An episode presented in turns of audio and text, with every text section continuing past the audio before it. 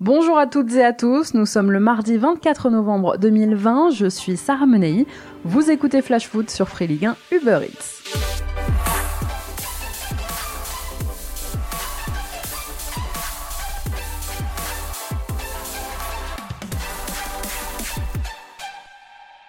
C'est reparti pour un tour, c'est reparti pour un mois.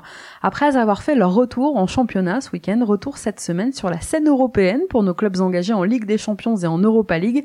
Pas de repos pour les Braves, un calendrier surchargé, alourdi par les sélections qui ont rattrapé les matchs prévus cette année en trois mois. Le rythme est infernal et les clubs en font les frais. On en parlait la semaine dernière. Il y a eu à un moment donné jusqu'à 18 joueurs blessés, par exemple, au Paris Saint-Germain. Les Parisiens n'ont pas eu de répit depuis le 24 juillet dernier et la finale de Coupe de France. Ils vont disputer ce soir contre Leipzig leur 20e match depuis la reprise. Il y aura huit autres rencontres à disputer jusqu'à Noël. Quasiment le même rythme effréné pour les Rennais qui ce soir accueillent au Chelsea. Les Bretons à la poursuite du bonheur que représenterait une première victoire en Ligue des Champions commencent eux aussi à avoir les jambes lourdes. Et finalement, avant même de leur souhaiter de faire un résultat, on leur souhaite surtout de ne pas reperdre des joueurs sur blessure. Allez, c'est parti pour notre tour des clubs.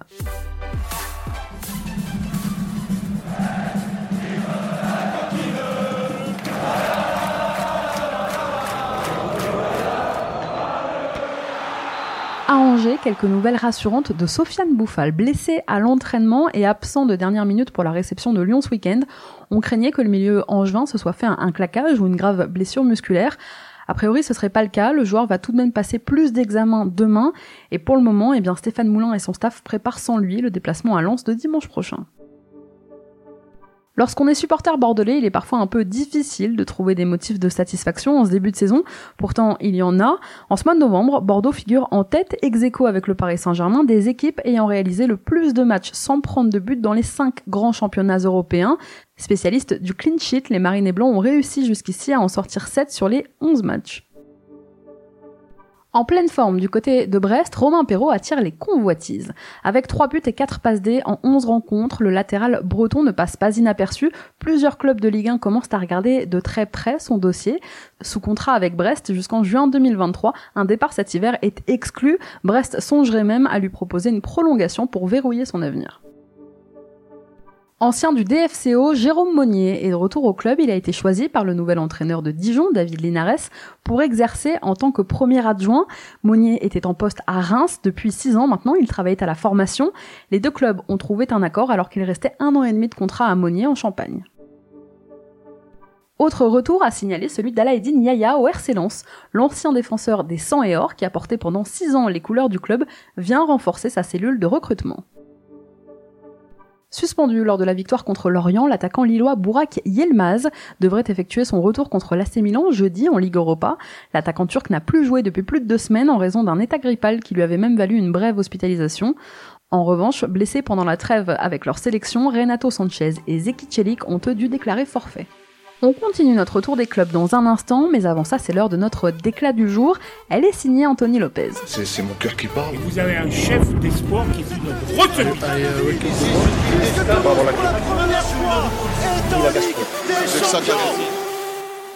Accusé, levez-vous.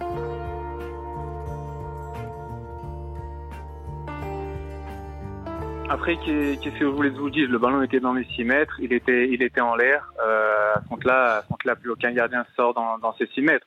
J'aurais pu comprendre que le ballon il soit à l'extérieur de la surface. Ok, là je suis dans mes 6 mètres. Euh, à ce compte-là, plus, plus aucun gardien sort. Qu'est-ce que tu veux répondre à Romain C'est que c'est la vie du gardien, c'est que c'est une sortie dans les 6 mètres, c'est comme ça voilà, moi j'en ai subi, j'en ai subi les conséquences il y a quelques années en arrière. Je suis sorti sur Civière en 2013 face à un Guingamp, double fracture des vertèbres. Euh, voilà, je me suis, euh, j'ai eu, euh, j'ai eu le gros pépin à Barcelone. j'ai, je me suis fait marcher sur le visage en demi-finale de, de, de, Coupe de France par Mbanyang. J'en ai pas, j'en ai pas fait des caisses. Voilà, ça fait partie du jeu. C'est un sport de contact.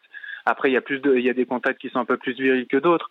Mais, mais voilà, hier, la VAR, elle a été checkée par, par ceux qui sont, ceux qui sont dans, devant les écrans, pas spécialement l'arbitre de, de centre, mais la VAR a été checkée et euh, voilà.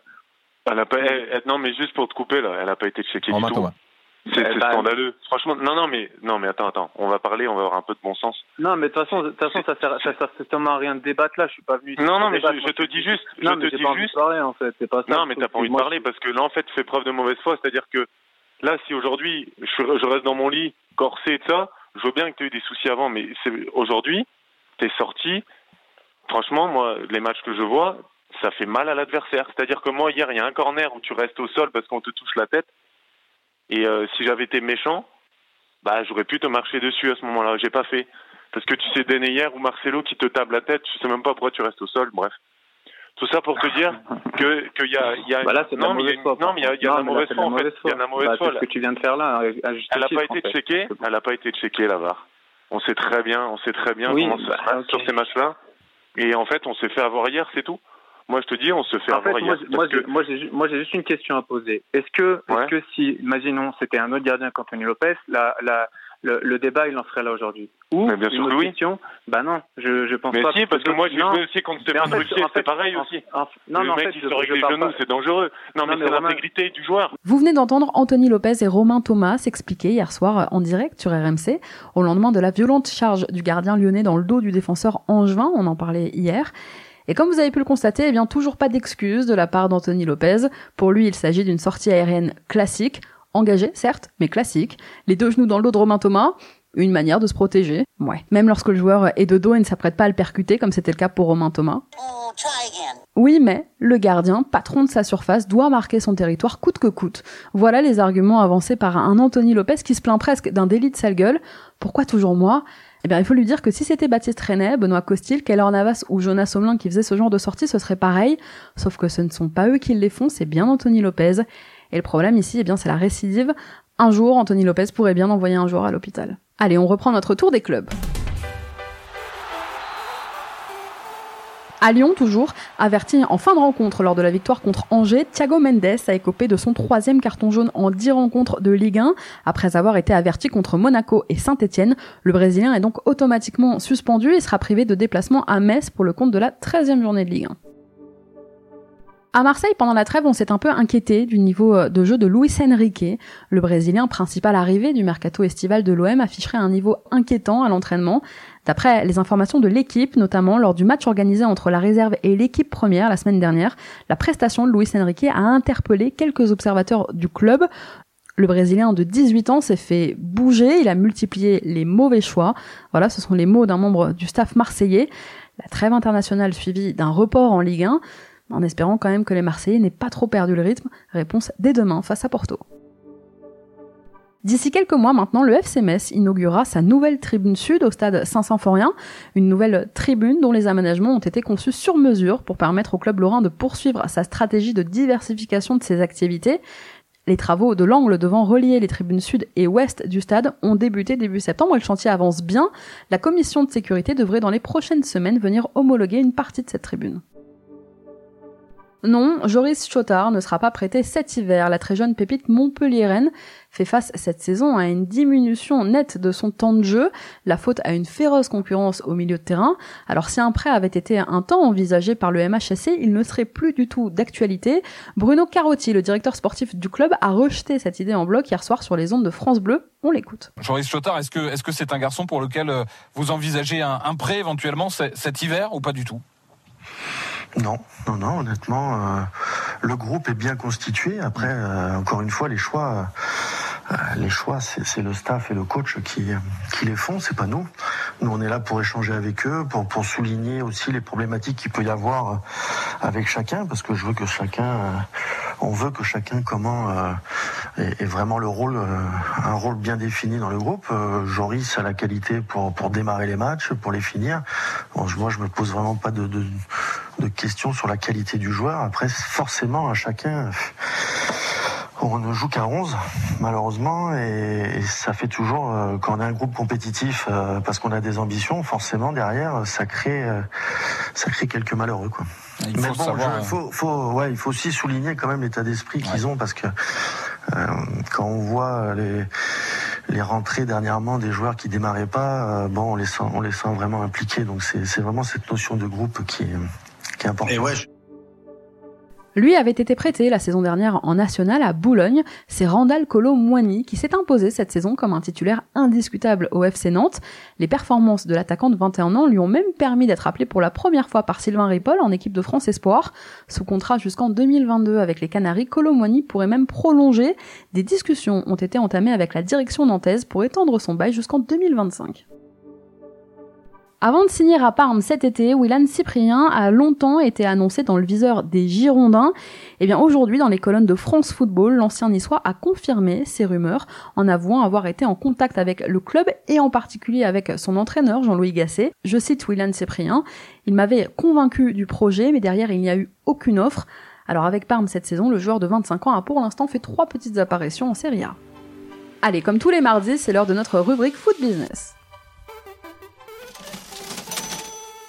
Ce soir, le PSG n'a déjà plus le droit à l'erreur. Troisième de leur groupe en Ligue des Champions, les Parisiens comptent deux défaites pour une victoire. S'il veut conserver ses chances de qualification pour les huitièmes de finale, le club de la capitale doit absolument s'imposer contre les Allemands du RB Leipzig. À l'aller en Allemagne, les joueurs de Thomas Tuchel s'étaient inclinés. Une nouvelle défaite ce soir et les choses deviendraient très compliquées pour eux. PSG Leipzig, une affiche souvent qualifiée de choc de nouveaux riches et deux clubs souvent attaqués sur l'origine de leur puissance financière. Alors à travers le seul prisme économique, intéressons-nous à l'adversaire du soir des Parisiens. Red Bull, c'est l'histoire d'une marque de boissons énergisantes qui a décidé, pour des raisons évidentes de marketing, d'associer son produit aux sports extrêmes avant d'investir dans le foot il y a à peine 15 ans. Lorsque la marque est créée en 1984, Red Bull finance d'abord des projets un peu fous, voltige, kitesurf, freestyle de motocross, plongeon et saut de l'extrême. Puis c'est en 2004 que la marque s'intéresse au foot et rachète d'abord le club de la ville où est installé le siège de la société, Salzbourg, en Autriche. Un an plus tard, direction la MLS, la marque s'attaque au marché américain et rachète un club de New York qui deviendra le New York Red Bulls. Mais les États-Unis ne sont pas vraiment le pays du soccer, il faut un championnat plus prestigieux pour faire rayonner la marque. Et pour un investisseur autrichien, quoi de mieux que la Bundesliga allemande? En 2006, le choix va rapidement se porter sur la ville de Leipzig, une ville qui a accueilli des matchs de la Coupe du Monde 2006, mais dont le club historique végète en quatrième division.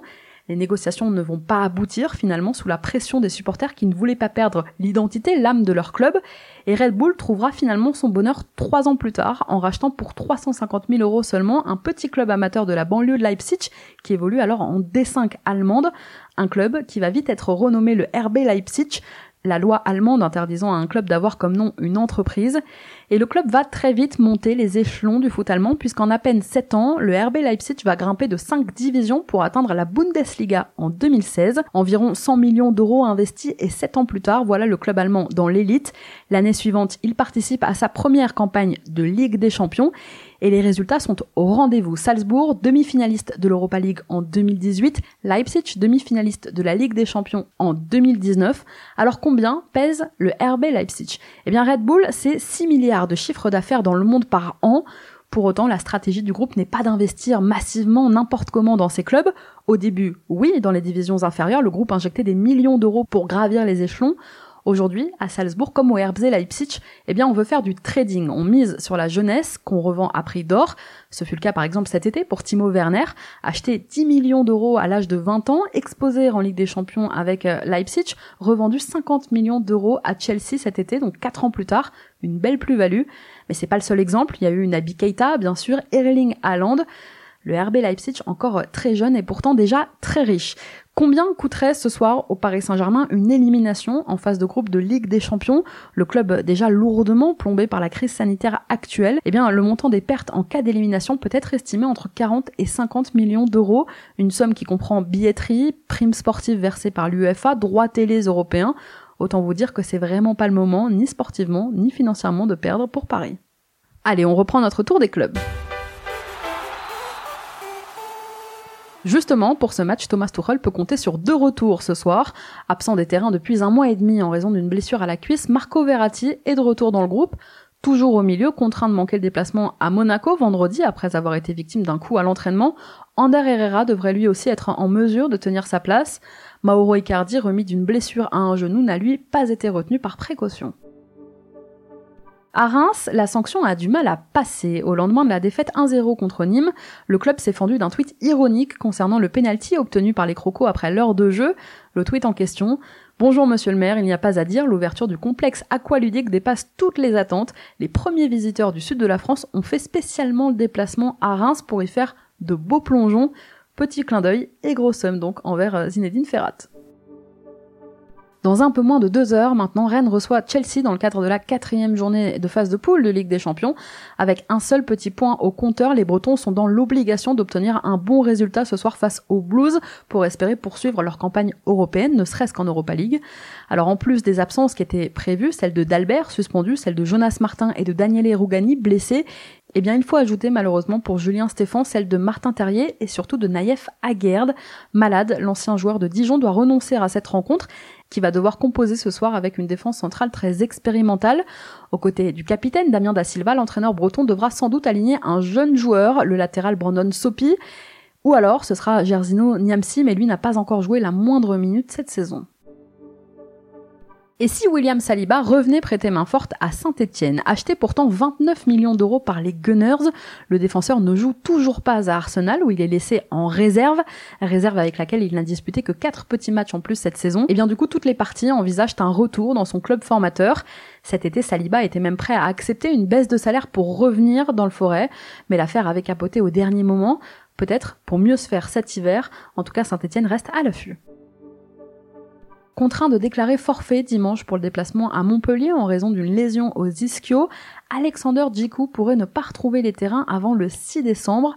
Il serait donc de nouveau absent contre Rennes vendredi dans le cadre de la 12e journée. Un gros coup dur pour tirer l'oreille. Merci à tous d'avoir été avec nous, c'était Sarah Menei, vous écoutiez Flash Foot, on se retrouve demain.